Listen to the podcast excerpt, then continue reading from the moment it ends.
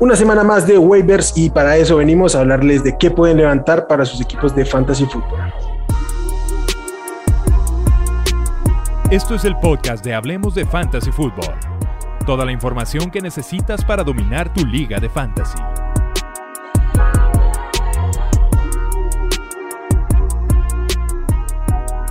¿Qué tal amigos? Bienvenidos al podcast de Hablemos de Fantasy Fútbol. Los saluda Wilmar. Como siempre es un gusto venir a hablar de fantasy, el tema que tanto nos apasiona.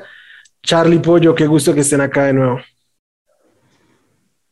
¿Qué tal amigos? ¿Cómo están? ¿Qué tal? Muy bien. Muy contento. Em, empecemos con lo de siempre. Impresiones de este mm, difícil Monday Night Football que acabamos de ver pues terrible los Chiefs, ¿no? Parece que están rotos, ah, parece que no están bien configurados, algo está mal ahí.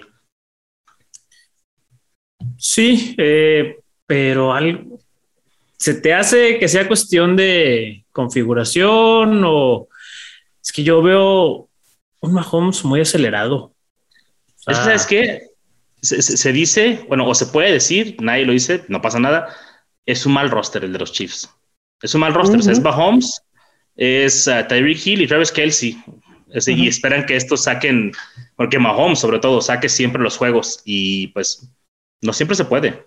Sí, es, es un roster como con tres, cuatro playmakers y de resto muy, muy discreto. O sea, la defensiva es Chris Jones y párenle de contar es un roster de, que tiene un jugador de 500 millones de dólares y un Tyrant también firmado por cuatro años más. Bueno, pero el, contrato de Mahomes no está en curso en este momento. Están jugando con contrato de novato.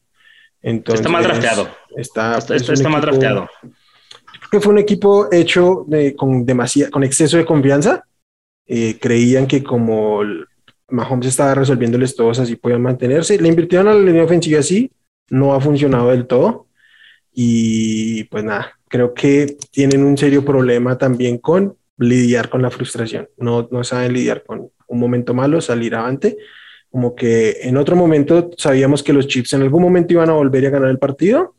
En este momento que de verdad necesitan demostrar que lo pueden hacer, no, no tienen la capacidad ni mental ni, ni deportiva para hacerlo hoy por hoy. Y pues eso se, ha notado, se han notado los jugadores, incluso algunos declarando contra la misma afición, que era una afición tóxica y salió Tyron Matthew a decirles algunas cosas. Y se les vienen seis juegos bastante complicaditos. Chargers, Packers, Dallas, Raiders. Pero este equipo, fíjate que aunque se mate a... Los no, este, este, equipo, aunque se mate a Mahomes, realmente sin él es un equipo que iría, o sea, 1-7, o sea, o 2-5, 2-6 o sea, ese es un roster muy malito, la verdad. Sí, de acuerdo. Bueno, vamos a charlar un poquito. Las opciones de waivers hoy no son las mejores ni la semana más profunda, entonces aprovechemos para hacer un recuento, ¿cómo decirlo? Errores y aciertos que hayamos cometido en nuestros análisis previos. Vamos en mitad de temporada de fantasy al menos. Y pues nada, queremos hacer como un, acto de contrición, de ver en qué fallamos, qué acertamos, en qué pudimos estar ahí como errados en el análisis, en el proceso, en los jugadores, lo, que quieran. No sé quién se quiera aventar y con qué. Pues yo le doy si quieren primero. Este, vamos a empezar para sacar algo del camino, ¿no? El, elefante blanco aquí, rosa o no sé de qué color es el elefante. Pero ah, yo quiero pedir disculpas a las personas por estar recomendando a Allen Robinson Allen Robinson ha sido una gran decepción esta temporada, sí. Eh, esperaba mucho, mucho más de él. Es un jugador que tomé yo en tercera ronda, que recomendaba como una apuesta muy segura, que incluso pensé que iba a mejorar, ¿no? Pasando de Trubisky a cualquier otro wide receiver, eh, digo, perdón, a cualquier otro quarterback, y pues no ha pasado nada de esto. Ah, igual siento que no es 100% su culpa, pero sí es mi culpa recomendarlo, y al mismo tiempo exijo a Allen Robinson que él me pida unas disculpas a mí porque por su culpa perdí la apuesta con el pollo de Robinson contra Tyler Lockett. Y pollo no se me olvidó, aquí traigo el, jersey que me voy a poner el día de hoy. Aquí me lo pongo, señor Brett Favre de oh. los odiados Green Bay Packers.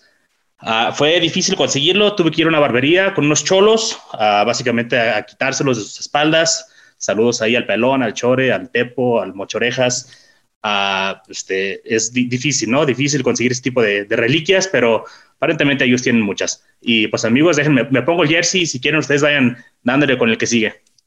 Ah, mira, bueno, hablando de con, Robinson.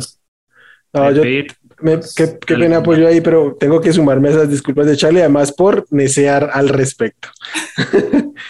Eh, qué bueno que los dos entraron después de tantas semanas de decirme, me voy a morir ahí, me voy a morir. yo, es que yo no estoy diciendo que no vaya a morirme con Alien Robinson, estoy diciendo que las perspectivas que tenía previo al, a, semana uno, evidentemente no se van a cumplir. Entonces, otra cosa es decir que yo voy a sentar a Allen Robinson. Sí. yo me sigo muriendo con él también, ¿eh? Me sigo muriendo, pero o sea, sí me equivoqué. Ya... ¿Y qué feo se siente esto, eh? Oye, te ves, te ves mejor hecho que fotos y ya. Que, sienta bien el verde, por favor, ahí Wilmar, dale un screenshot a esto. Ahí, ahí lo tomamos. Este, y nada. Vale, pues yo ahora sí que, ¿cuál es tu nombre? No, yo aquí tengo que pedir muy grande perdón a DeAndre Swift. DeAndre Swift fue Wilmar, aquí lo habló mucho, Charlie también. Yo les di la contraria y que no, y que no, y que no.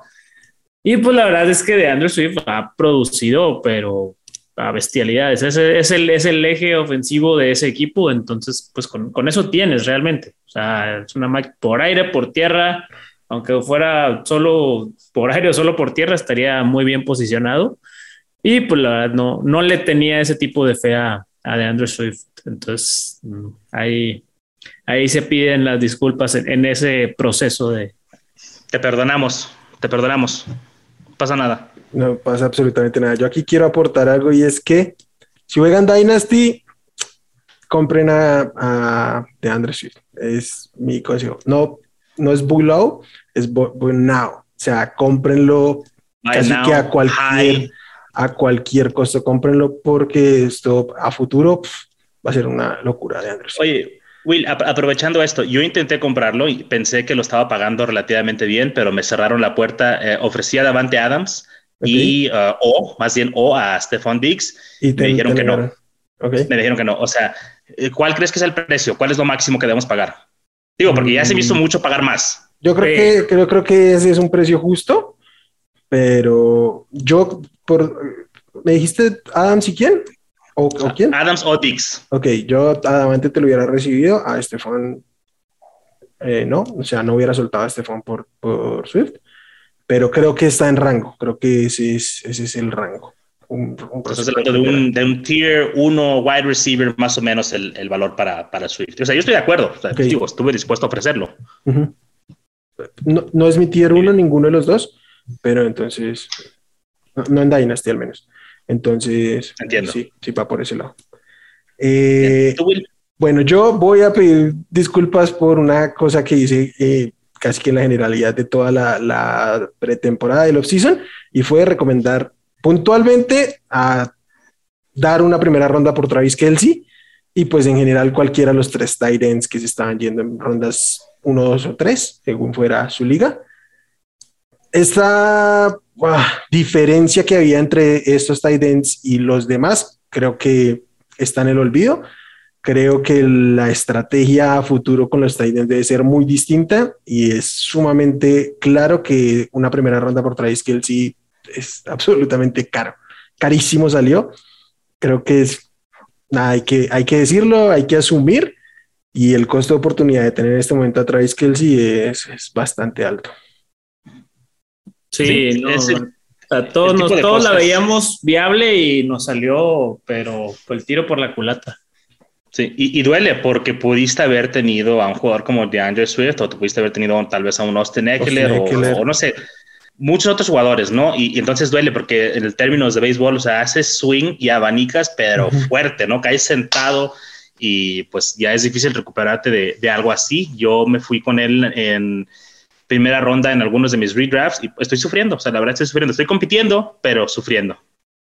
Sí, porque igual no es un end que te deje votado. Sí hay una diferencia en cuanto a su constancia. Bueno, hoy sí nos dejó un poquito votados, además, drop pero bueno, tiene un, volumen que al menos tiene un piso constante, no te va a dejar un cero como otros tight ends y frente a eso sí hay una ligera ventaja, pero no una ventaja que cueste una primera ronda. ahí es el punto. Sí, sí, su, su, potencial no es basado meramente en anotar el touchdown, ¿no? O sea, normalmente tiende a tener volumen, pero uh, pues no, o sea, sí nos ha quedado de ver bastante. De acuerdo. Pero bueno, ¿cuáles fueron los, los aciertos que tuvimos? A mí me falta pedir ah, una disculpa más. Ah, una más. A ver. Sí, porque aquí sí. Y es a, llamar Chase de los Bengals. Yo creí, creía firmemente que dos años de inactividad sí le iban a pesar, porque no fue uno. Uno todavía a veces regresan bien y todo, pero en el caso de, de llamar Chase fueron dos. Fue uno por lesión y el otro por, por hacer opt-out. Entonces realmente creí que el, el ajuste a NFL le iba a tardar esta, esta primera mitad de temporada, o sea que él iba a ser muy relevante, pero solo en esta segunda mitad que viene de temporada, no los números espectaculares que, que estamos viendo que estas ocho semanas. Mm. Sí, creo que nos sorprendió a todos un poco, ¿no? Después de lo que vimos ah. en pretemporada. A mí, lo de la pretemporada no, no me parecía relevante, pero si bien yo esperaba una buena temporada de él, yo creía que al menos este, este año T. Higgins iba a ser el uno en esa ofensiva eh, y que ni a riesgo se iba a acercar a los números de, de, Justin, de Justin Jefferson, creyendo yo que era un mejor prospecto sí que Justin Jefferson, pero no creí que pudiera ser algo histórico y pinta para hacer algo histórico. Lo único pollo es que no, estuvo solo fuera un año, el, el 2020 que no jugó, pero es de enero de 2020 a septiembre de 2021, prácticamente un año y nueve meses de inactividad. Bueno, están casi dos años. Sí, entonces, pero para esa claridad, porque no, no, estuvo lesionado, fue el opt-out, porque la anterior temporada, el, tema es que solo había tenido un año y a sus 19 años que explotó. Entonces, sí. Yo aquí me voy a colgar de una vez para hablar de el otro novato, el novato que para muchos no entendí nunca por qué, pero en enero, febrero era eh, básicamente estaba un paso adelante o atrás de, de llamar Chase según se, se quisiera ver eh, como prospecto. Yo nunca estuve montado ahí, tengo que aquí un poco cobrar eso. Devonta Smith para mí no está para ser el alfa de una ofensiva y en Filadelfia se le está pidiendo como tal tiene volumen y no tiene la capacidad de hacer mucho con él por su propia capacidad y por el coreback que tiene, que yo aquí ya lo he dicho, Jalen Hurts es un excelente uh, coreback para fantasy, salvo que se vayan adelante y ya no tenga que consumir en tiempo basura, como le pasó con los Lions, pero eh, pues va a cumplir en, fantasy. En NFL no, lo draftaron para ser un suplente y creo que su techo es ser un, un buen suplente en la liga. Y eso obviamente afecta el la calidad del volumen que está recibiendo de ventas bit. A eso le sumamos que no puede competir a los cornerback 1, que eh, puede correr todas las rutas, pero no, no con la eficiencia que quisiéramos. Y pues nada, ese es como mi acierto. Pasar de, de, Smith. Tu, acierto es dejarlo pasar. O sea, Tal cual. Me, me, parece interesante. Y bueno, este, e-, estoy de acuerdo, siempre dudé de Devonta Smith, no necesariamente el talento, pero yo creo que el físico no le beneficia para jugar esta posición, ni mucho menos tener el rol de alfa en la NFL. Creo que puede mejorar porque va a trabajar su físico y, no pasa nada. Y a lo mejor con un mejor coreback tendrá un mejor desempeño, pero hasta ahí, ¿no? Y pues, yo no sé si quieras aportar algo más de, de Devonta Smith, sino para yo también dar una vuelta olímpica aquí con alguien. Devon Smith, no, pues es lo, que, es lo que ustedes mencionan. O sea, el prototipo de wide receiver por algo siempre ha sido, desde que él entró al proceso de draft, que era muy complicado que ese tipo de wide receiver fuera exitoso en la liga y pues lo estamos viendo. De acuerdo. De acuerdo. Ok, uh, pues yo venía a echarle flores y a dar vueltas olímpicas cargados con DeAndre Swift en, en mis hombros porque me, me, gustaba mucho al principio de temporada. Me sigue gustando. Es el Ah, running back 4 en ligas PPR, 11 en estándar, va para 100, perdón, sí, 100 targets, creo que es lo que va ahorita el, paso, el ritmo. Pero aprovechando ahorita lo que hizo Wilmar, ahorita me voy a dar una vuelta olímpica con alguien que no tomé y es este Mike Davis. Y, más allá de solamente no tomar a Mike Davis, la, la gran recomendación, el, la visión que tuvimos, ¿no? De ir por Cordero Patterson, que es un wide receiver, running back top 12, ambos dos, porque es alineable en ambas posiciones Y vaya, el proceso aquí es que se veía venir el hecho de que Mike Davis no podía ser el corredor principal de una ofensiva de la NFL. Lo que vimos los primeros juegos en Carolina no era sostenible y pues nos sorprendió muchísimo que no draftearan a un, running back. Yo creí en Javian Hawkins, ahí sí fue un, un swing con cero de producción, pero mi, proceso era, yo voy por el running back 2 de Atlanta sí o sí, porque Mike Davis no lo va a poder sostener. Y Coreo Patterson, que digo, lo tenía a lo mejor un poco más ah, visto de cerca por su historia con, reciente con los Chicago Bears, Pollo también estuvo ahí en los Patriotas. Ah, pues, o sea, cualquiera de estos jugadores que estuviera eh, detrás de él podía triunfar y Coreo Patterson lo está haciendo de gran manera. Entonces, eh, para mí creo que quiero dar vueltas olímpicas con Coreo Patterson. Muy, muy, válidas, Además, porque pinta a que Patterson va a ser el waiver del año. Y probablemente en este momento en todo lado ya sepan y hayan dicho esto, pero si se devuelven al capítulo del termómetro de la semana 2 de este podcast, van a ver que literalmente nuestras palabras fueron culpables de levantar a, a Patterson en, nuestras ligas previo a sus explosiones. Entonces, sí, esa es una, una buena. Muy buena. Así es. Pues, ¿ya, fueron todas las celebraciones o hay más? Falta el pollo, el pollo que solo, traigo, dos. así como fallé dos, también no tiene dos. A ver, a ver, ¿qué traes? La primera fue Brandon Cooks. Brandon Cooks, en, cuando hicimos el capítulo de los receptores, y de los que estaban muy, muy bajos contra su, muy bien, muy baratos contra su ADP. Era eso, o sea, se estaba yendo en una ronda 10, 11 y realmente es un receptor que ha sobrevivido a todo tipo de corebacks, a todo tipo de cambio de equipos y produciendo yardas y yardas y yardas. Y pues en un equipo como Houston quiero estar atrás el 99.9% de la temporada, pues alguien iba a tener que ser el foco de, de esa ofensiva. Y pues dicho y hecho, tiene de los target shares más altos de, de la liga y pues la verdad ha sido un flex brutal para los quienes, quienes lo tomaron. Uno de mis jugadores favoritos. Uno de mis jugadores favoritos, Brandon Cooks, la verdad, como dijiste tú, barato. Uh, creo que sabíamos que podíamos esperar de él. No con certeza, porque nada es 100% seguro, pero. No, era una apuesta, pero que no pasaba que si sí, podías no, uno de, los que agarraste más arriba y quedarte con él ahí en el flex o wide receiver 2, pues... Y, que si no pegaba no pasaba nada porque te estabas gastando una séptima octava ronda en él, entonces creo que sí fue un, gran acierto si lograron pescar por ahí en el draft a ese precio. ¿Cuál es el otro pollo, perdón? El otro, que también lo mencioné en el episodio ahí de, de receptores, ese era realmente, ahí no fue tanto proceso, lo voy a reconocer, fue más, era más como un corazonado de lo que había visto de los, de los dos receptores y es en los Rams. Obviamente no creí que iba a ser a estos grados, pero sí tenía yo en una estimación más alta a Cooper Cup que a Robert Woods, cuando la, más porque era más barato, la verdad, Cooper Cup que Robert Woods pero no tampoco a esta dimensión de que va a ritmo de romper todos los récords. Sí, sí, sí. Fantasy MVP, ¿no? De cierta manera, o sea, cuando tomas a un jugador en esa ronda y, te produce de esta manera, es, genera diferencias. No, y es que le saca 70 puntos a, su receptor más cercano. O sea, realmente es monstruosa la, temporada de, Cooper Cup. ¿Quién diría que Matt Stafford era la llave? Ah, creo que, creo que sí, creo que sí se podía ver. sí, fueron bastante más productivos formatos. No, pero según, según Jared Goff, Calif Raymond es comparable a Cooper Cup. Claro, pero si le lanza un, pase por juego, sí está muy complicado. Yo aquí voy a, Estoy preparando sándwiches en algún lugar. bueno.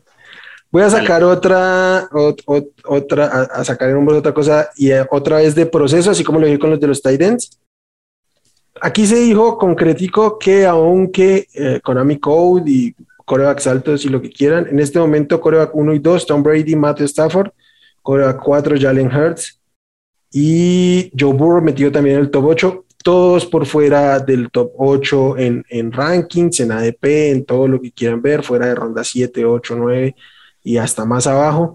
Además, hemos encontrado semana a semana corebacks funcionales como Sam Darnold, Heineke, Kirk Cousins, que ya no solo es funcional, sino que es un titular de los equipos de fantasy, el propio Derek Carr, hasta Jimmy Garoppolo se volvió utilizable esta semana.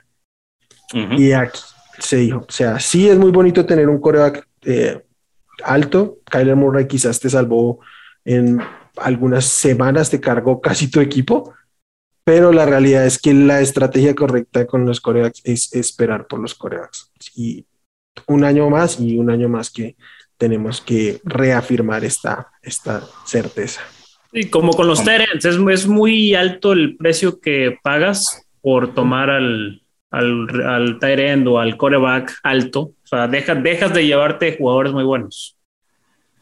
Sí, e, excepto que en, este, en esta ocasión yo pienso que con Kelsey el proceso indicaba que sí era correcto, porque era, era básicamente un wide receiver, te producía como un wide receiver. Eh, eh, simplemente no está teniendo mala temporada porque es un tight end y esto es lo que hacen los tight ends. Está teniendo una mala temporada para, para Travis Kelsey. Entonces creo que de ahí parte eso, pero completamente de acuerdo con, con lo que comentas, Will. Pienso que el proceso es eh, con los quarterbacks. Te puedes aguantar seis, siete rondas, o sea, puedes tener tu cuadro titular básicamente ya establecido y luego ir por tu quarterback y no pasa nada. De acuerdo. ¿Saben que, ¿saben que, que Carson Wentz es el quarterback 12 en este momento de Fantasy Football? ¿Quarterback 12? Sí de la temporada. No, no, sabía, de hecho se me hace un poquito difícil de creer, aunque tengo un jugador, ¿eh? Tengo un jugador en este último juego, eh, en esa intercepción que lanza antes de, que se acabe, porque él sabía que si era safety, iban a despejar y se acababa. Claro. Tengo que lanzar un pick six para poder tener el balón de nuevo y anotar. Es visionario. visionario. Sí. Creo que, creo que la decisión de él estuvo bien de soltar el balón. Creo que se obvió un poquito el jugador defensivo de la Molde buscando ese balón. Pero bueno, eh, creo que con eso terminamos. ¿Alguno tiene algo más por decir? Podría dar vueltas olímpicas todo el día, Will, pero creo que ya con eso es bastante. Venga. Bueno, muchachos, pasamos de los culposos a los gozosos y ahora vamos con los dolorosos. Se lesionó Derrick Henry, se fractura en el quinto metatarsiano, que básicamente significa que se rompió el dedo pequeño del pie. Eh, reportes van desde 6 a 10 semanas, eh, pero por ahí estuve leyendo al, al, doctor Vicente, que le mandamos un saludo. Él lo comparó con una lesión que tuvo Julian Elman, una lesión que tuvo George Kittle el año pasado y otra que no recuerdo la verdad, que depende un poco del proceso, pues el mínimo son como esas seis semanas, lo cual lo dejaría volver básicamente para los playoffs de fantasy. No sé ustedes, pero yo creo que eso implica que hay que guardarse a Eric Henry hasta que literalmente declaren que se acabó su temporada. Sí, sí, sí. Sobre, todo si tienes espacios de IR, tira cualquier otra del IR y metas a Henry y, ver qué pasa, pero aunque no lo tengas, sí pienso que lo tienes que aguantar, si, porque si vuelve y, juega aunque sea un 70% de lo que es Derek Henry, se representa un, jugador de impacto realmente. Entonces, yo creo que sí hay que aguantar a, Derek Henry si, si puedes sobrevivir, o sea, si tienes el espacio ahí en tu roster para eso. Pero viendo la situación real de los Titans, ¿creen que apurarían un regreso de Derek Henry? O sea, porque realmente lo que ellos, la división la tienen pues casi en la bolsa. O sea, a ellos lo que les apura es que Derrick Henry llegue sano a los. No, no, no. Bueno, vamos a ver cómo juegan sin él. ¿Quién va a correr? Derrick Henry es la ofensiva de Titans. Entonces, vamos a ver cómo juegan sin él y ver qué pasa. Si lo necesitan, yo pienso que si van a decir, ¿sabes qué? Pues ponte los zapatos y amárratelos bien porque te necesitamos. Pero obviamente, si se lo pueden guardar, se lo van a guardar. Y, si ven la temporada perdida, también se lo van a guardar. Entonces. Obviamente no podemos predecir el futuro, no sabemos qué va a pasar. Y yo por eso digo, pues guárdenlo, porque qué tal si sí este, regresa en semana 14 o 15, que es cuando empiezan los playoffs para Fantasy y pues de algo tiene que servir. Sí, yo estoy en esa justa decisión complicada. Lo tengo una liga que son solo cinco slots de bancas sin, sin reserva de lesionados y ya me estoy comiendo a Carson. Para ahora hay que sumarle a, a Derrick Henry. Lo bueno yo prefiero tirar a Carson. Voy 7-1. lo, que es lo mismo. Yo prefiero tirar a, Carson. a Carson. Tira a Carson. Mira, yo eh, tengo ligas donde, que no son tan profundas, o sea, ligas normales, por así decirlo, donde tengo a Michael Thomas eh, guardado sin espacio de allá. Y es un spot, que, un spot que desde el principio yo sabía que iba a perder, pero yo me lo guardo por el talento de, de Mike Thomas. Y creo que con Henry más aún lo haría. O sea, lo hice con Jerry Judy, que para mí es más, era más este, prescindible prescindibles que más mortales que Derrick Henry. Pues. Entonces yo, yo lo haría, yo me lo guardaría, salvo que sea ya una liga literal de tres bancas o cosas así, yo, yo lo guardaría hasta que no, literalmente no me digan que no va a volver, que me lo digan, pero sé si hay un reporte concreto. Que lo pongan en el season ending IR, entonces pues sí, ya. Entonces ahí sí. Pero, que no va a pasar, que no va a pasar porque, porque ellos esperan que Henry regrese al menos para los playoffs, me imagino. Sí, entonces nunca, nunca va a llegar ese... estos reportes. Pero lo que sí sé es que en el momento que lo activen lo van a utilizar porque si no lo van a apurar, o sea, si no, no lo van a apurar eh, porque no, no es como urgente tenerlo. Entonces, cuando lo activen es porque va a estar en capacidad de jugar, no al 100%, pero en capacidad de jugar. Y yo creo que sí van a estar peleando por algo. Yo creo que este equipo tiene para pelear el sembrado uno de la americana. Entonces, ah, creo que hasta, hasta las últimas semanas van a estar ahí peleando. Y pues ya está claro que con estos siete eh, clasificados, pues el, el sembrado uno tiene aún más eh, valor, que antes. Y más aún, si le pueden ganar ese, ese, esa semana, de, descanso a un roster que seguramente va a llegar cansado porque han tenido bastantes lesiones por ahí. Entonces. Ok. ¿Y ahora qué hacemos, Will? ¿Todos corriendo por Peterson o qué? Yo ya levanté a Peterson en algunas ligas. No lo levantaste en ningún lado. Yo sí lo levanté eh, precisamente en esa que tengo a Henry. Okay. Lo, lo, correcto. Pero yo lo hice más como por burla. Porque todavía esta pregunté, ¿nadie lo va a levantar? Ok, yo lo levanto porque todavía estaba, todavía no lo firmaban, entonces estaba como gente libre. Claro. Y, yo lo levanté. Pero ya te digo, ¿por qué, no, ¿por qué no lo hice? O sea, realmente ya tengo cubierto o sea, mis equipos. Eh, solamente en uno perdí a Derek Henry y pues ya, a ver cómo lo, lo, hago. Pero realmente Adrian Peterson no va a venir a solucionar ese, espacio, ¿no? Entonces, alguien más va a tapar ese hueco. Pero pues no, yo, yo para mí es, no, no importa, Adrian Peterson. Va. ¿Qué me pasa a mí? Mm, yo lo levanté donde alcancé primero, porque tengo algunos amigos que son más atascados que yo, y donde alcancé, donde tenía jugadores prescindibles que yo ya sabía que iba a tirar por él o por algún waiver en esta semana. Es probable que en algún lugar meta un waiver tirándolo a él, pero prefiero yo tenerlo en este momento en mi equipo ya que lo pueda levantar antes del Monday Night que alguien más lo levante y pues le sirva ahí. Yo creo que no va a dar mucho, yo creo que el running back uh, principal de este equipo no va a ser él. Pero si yo no llego si yo no tenía a Jeremy Nichols, que ya lo tengo por ahí en un par de equipos, si no lo tenía mmm, y lo voy a buscar en waiver, pues prefiero tener a Peterson antes que buscarlo por un jugador que igual era prescindible. Entonces, pues por eso lo levanté. Pero bueno, empecemos con eso, ¿no? Eh, yo creo que Nichols es, eh, McNichols es el, el, principal. Cuando ha tenido que participar del juego, sobre todo en la lesión de los running backs, se vio solvente. No es Derrick Henry, no va a ser Derrick Henry, nadie va a hacerlo.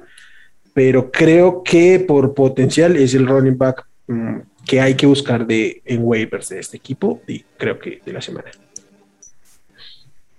¿No Derrick Carr? ¿No? A mí me sorprendería que mañana mismo los, los Titans le llamaran a Kansas City y, preguntaran el precio por él.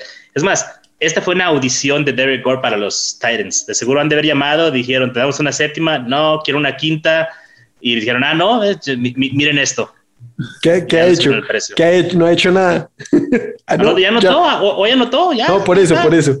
Sí, Cuando sí, llamaron, la respuesta fue, pero ¿por qué pides algo por él si no ha hecho nada? Ah, no, Así ah, mismo. llámame mañana. Llámame mañana, exactamente. Eso, es lo que sucedió, ¿no? O sea, realmente va a haber un comité ahí. Mm, sí, ya lo anunció el... Va a ser McNichols y Peterson y lo que vayan a. Porque ya no creo que vayan a hacer ya ningún trade por un Melvin Gordon o algo que tendría. que deberían. Deberían. Digo, pues es un equipo contendiente, pero ¿a qué costo? Entonces, pues no sé, no sé, pero Derek Gore es interesante. Realmente está muy flaco, ¿no? Para, no Derek Gore, o sea, el, el, eh, cuerpo de, de, de, running backs que hay para esta semana, hay, hay muy pocos waivers. Sí. O sea, ¿quién más se podría recomendar realmente? Pues la otra que tenemos aquí es Boston Scott, que fue el que brilló en ausencia de, de Miles Sanders. De tu muchacho, Miles Sanders. Detesto, uh -huh. detesto de sobremanera a Nick Siriani, pero odio, en serio. Le llamar Nick Noriani para ti, porque, oye, este, Miles Sanders no lo utilizas, se lesiona y tienes cuatro touchdowns para tus running backs. ¿Qué pasa? Es algo personal contra Miles Sanders. No, no, yo pensé que sí, pero ahora, ahora creo que no. creo que, llegue Jordan Howard a hacer sus dos touchdowns. o sea, el tipo, el tipo detesta, creo que tiene envidia de los jugadores talentosos. O sea, ve al jugador más talentoso de su ofensiva y no le da la bola. Entonces, esta, esta vez le tocó a, a Gainwell. Yo creo que Gainwell es mucho más running back que Boston Scott y Jordan Howard, pero sin ninguna duda, sin ninguna duda. Y simple y sencillamente no le vino en gana darle el balón. pero engañó a los Lions, los engañó. Te hicieron un game plan para detener a Kenny Gainwell y ni siquiera estuvo en el campo. ok. Yo aquí, y justamente. Eh, y aquí les dije que iban a aplastar a los Lions, ¿eh? En el episodio del termómetro les dije, ¿ustedes creían que iban a, que podían ganar los Lions? Ah, pero sí, pero también era un poco de mame. Yo a, Charlie en algún lado le dije que iban a venir de atrás. Entonces. Yo creo. No, yo, yo, sí me decepcioné mucho porque los Lions habían estado jugando fuerte, habían perdido, perdido juegos muy cercanos. Y, luego llega Filadelfia y los domina de esta manera. Estuvo, feo. Feo, feo, feo.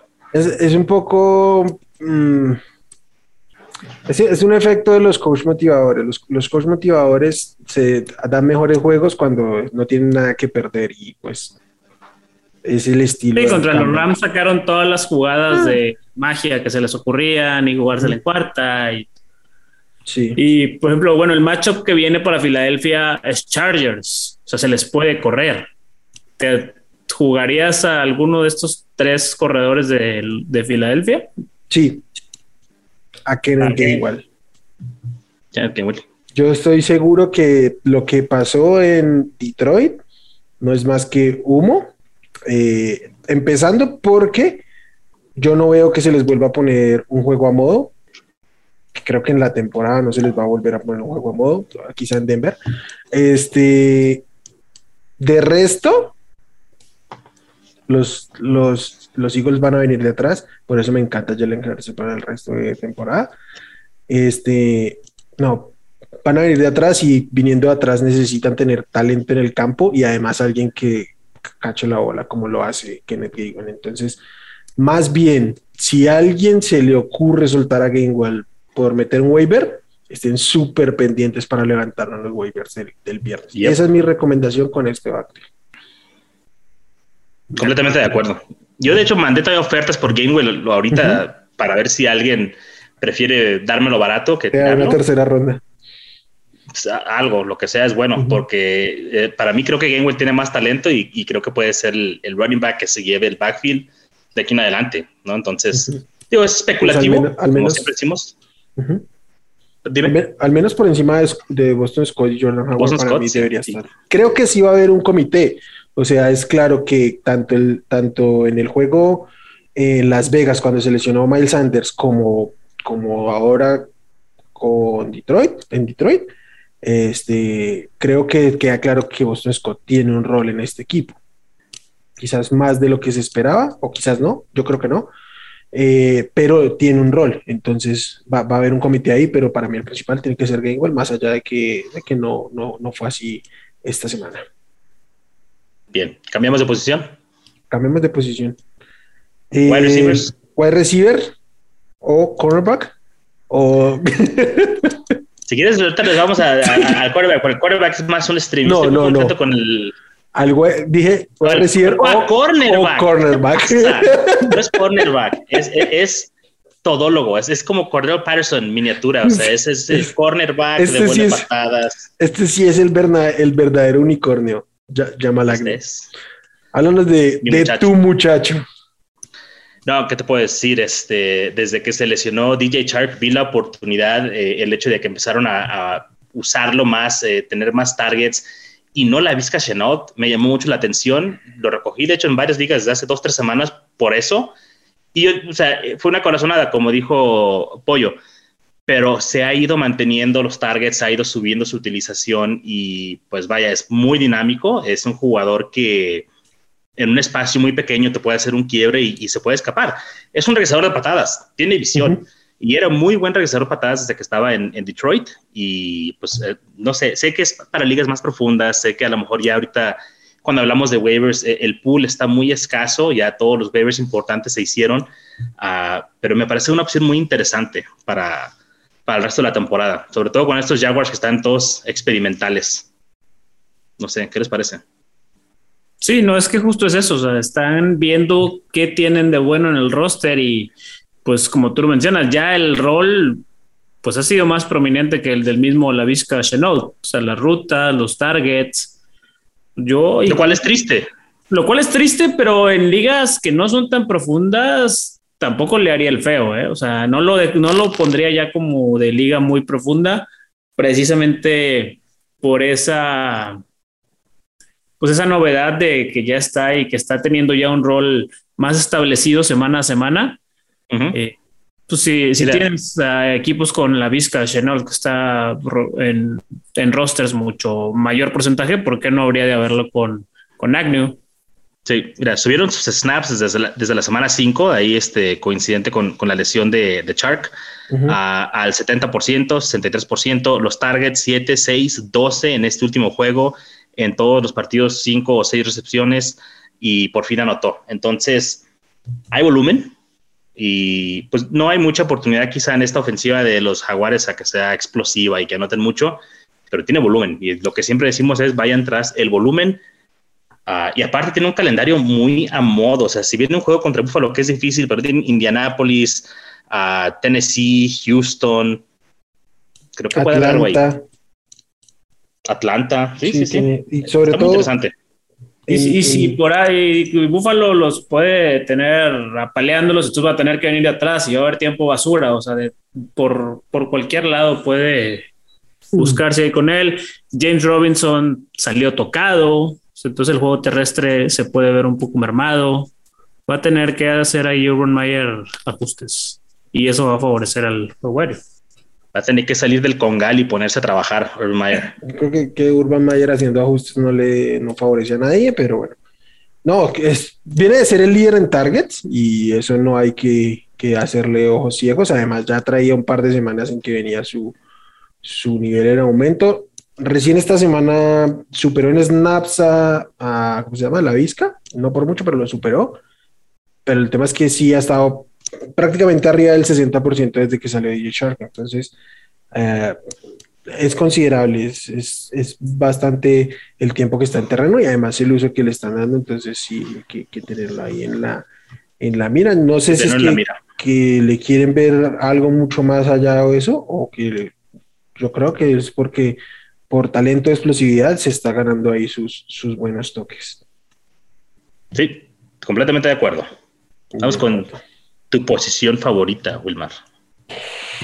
Esas tres hablar esta temporada, creo que ya en todas, de los Titans. Eh, y pues vamos como siempre con el matchup. Baltimore es el equipo que peor marca, cubre, defiende a los Titans.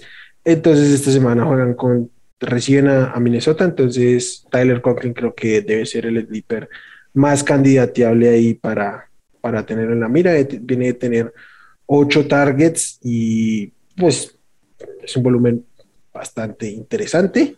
Y, ante, y ante Baltimore, ya lo hemos dicho, eh, el matchup es streamable porque tiene seria oportunidad de anotar. De acuerdo. Y, creo que no hay mucho más que agregar, ¿eh? no, hay que tratar de verle mucho más, que si el talento, que si esto. No, es simple y sencillamente el match. Match es bueno. Totalmente, que si la utilización de snaps jugada, la presencia, como le, le decíamos el capítulo anterior, ya vimos ahí a CJ Usuma que pues mucho porcentaje de snaps jugados, pero al final del día su máximo son cuatro targets y le fue bien, entonces 30 yardas, no. O sea, todo es... Elite, elite. Elite. CJ Usuma es elite, 26.3% de touchdown rate. Elite.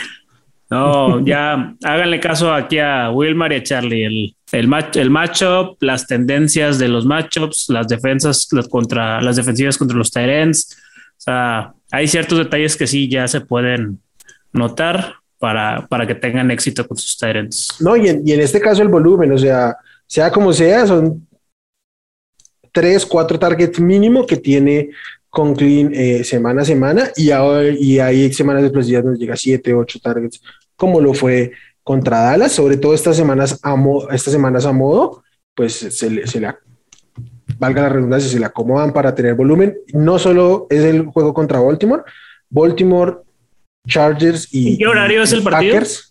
El de contra. Eh, para saber cómo va a jugar Kirk Cousins, porque ya, ya sabemos que en prime time no, no va a rendir. Porque no estoy seguro, pero ya te Kirk Cousins es un pinche coreback godín, perdón, dijo una mala palabra. Es un coreback godín, nada más trabaja de 9 a 5 y en la noche no se aparece. Va, pero este es de mediodía, entonces ahí ah, está. Ah, no, va, va, a salir en su versión Tom Brady.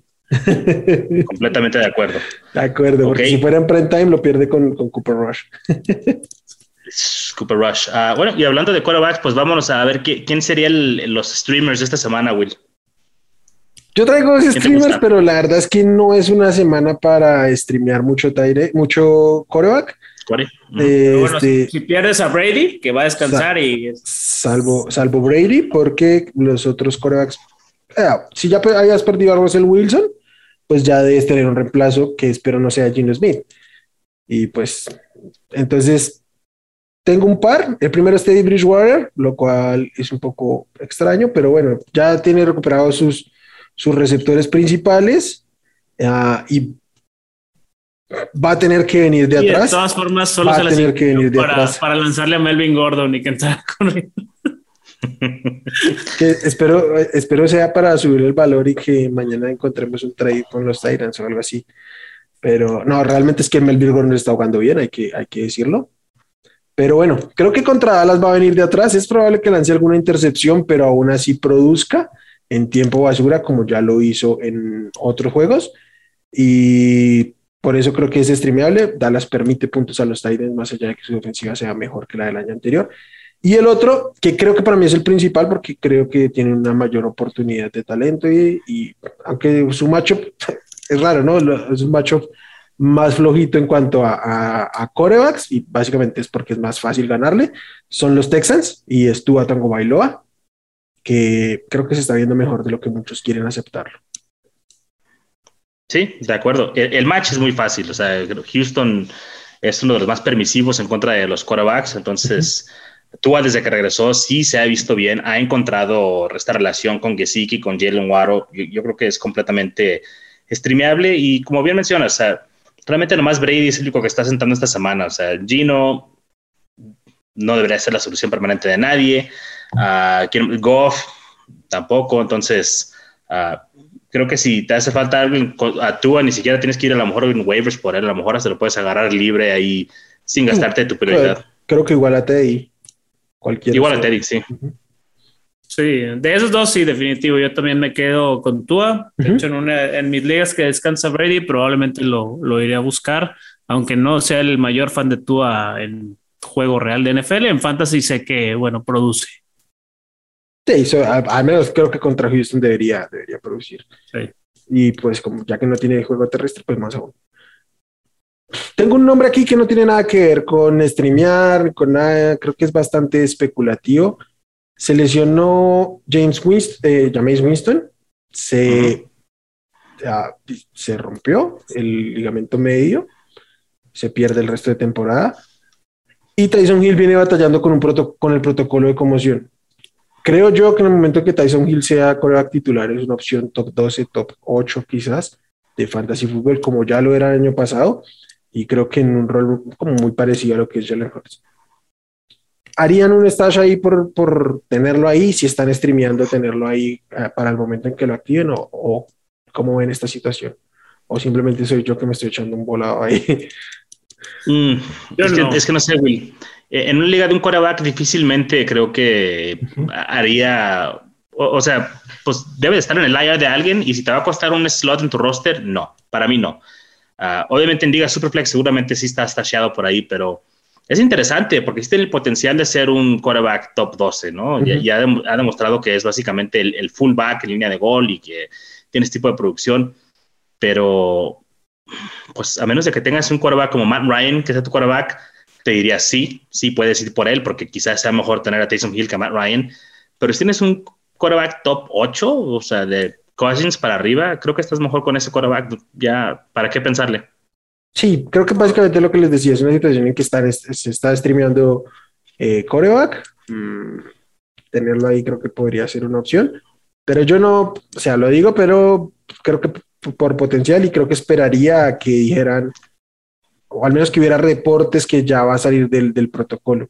Yo leí un reporte hoy en como que ya lo podrían estar considerando, pero no era muy claro. Entonces no lo veo tan concreto hoy por hoy, pero sí creo que es algo que hay que tener en la mira. Creo que. Pero lo ves tan superior a Trevor Simeon. O sea, ¿realmente crees que va a llegar y le va a quitar el puesto sencillo? O sea, muy sencillo. Con, con, con, Sean Payton estoy absolutamente seguro que cuando lo pueda. No, ese, ese bromance que tienen sí es impresionante. Es que ese, es el, ese, es el, tema. Ya le ganaron a los Bucks con, con Simeon.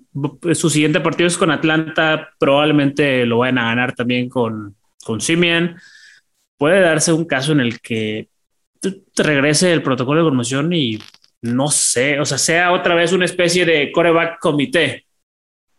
Puede empezar siendo así, no me sorprendería. Pero para mí creo que es, mejor, le da más oportunidad de ganar este Taysom Hill que Trevor Simeon. Ah, yo no creo eso. Yo creo que están parejos en eso, en lo, lo, que les da la oportunidad de ganar, pero estoy seguro que cuando esté, cuando sea eh, alternativa, lo va a poner y va a ser su titular.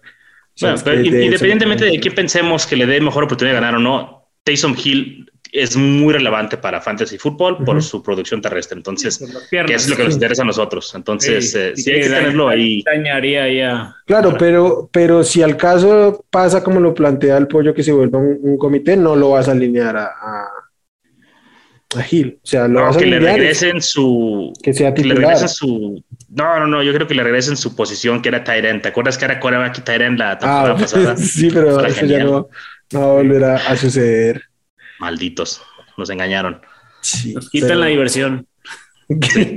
solo solo aplicó como una semana, ¿no? Sí, la aprovechamos esa semana.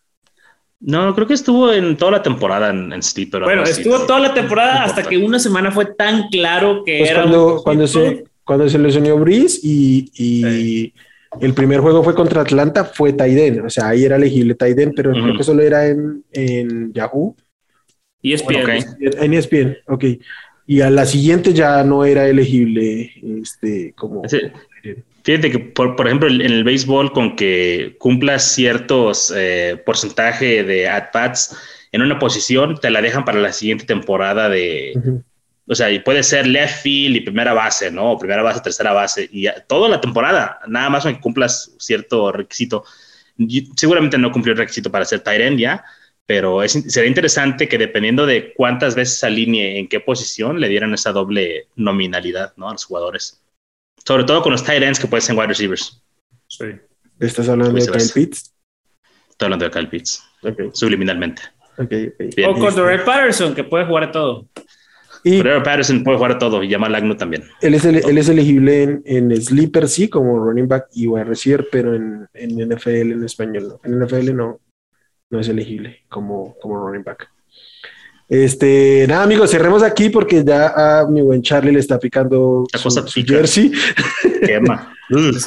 La mejor imagen de Charlie que hemos tenido en toda la temporada. Felicidades. Aparte es un verde feo. Está muy bien.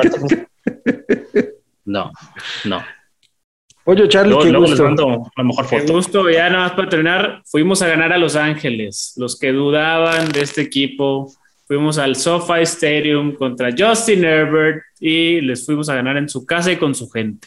Bienvenido, bienvenidos sean los Chargers al grupo de los Jets y los Texans. Este, nada, amigos, todos los que nos vean aquí en YouTube, ya saben, nos dejan sus comentarios aquí en la cajita. Eh, activen sus notificaciones y suscríbanse al canal de YouTube para que encuentren todo nuestro contenido del podcast principal. A quienes nos escuchen en formato audio, nos pueden dejar sus comentarios, sus opiniones o preguntas en las redes sociales, en Twitter, arroba Hablemos Fantasy, en Facebook, Hablemos de Fantasy Fútbol, la página de internet es hablemosdefutbol.com. Y nada, amigos, como siempre, un gusto. Espero que les vaya bien en sus reclamos de waivers, sea lo que sea que signifiquen esta semana reclamar en waivers.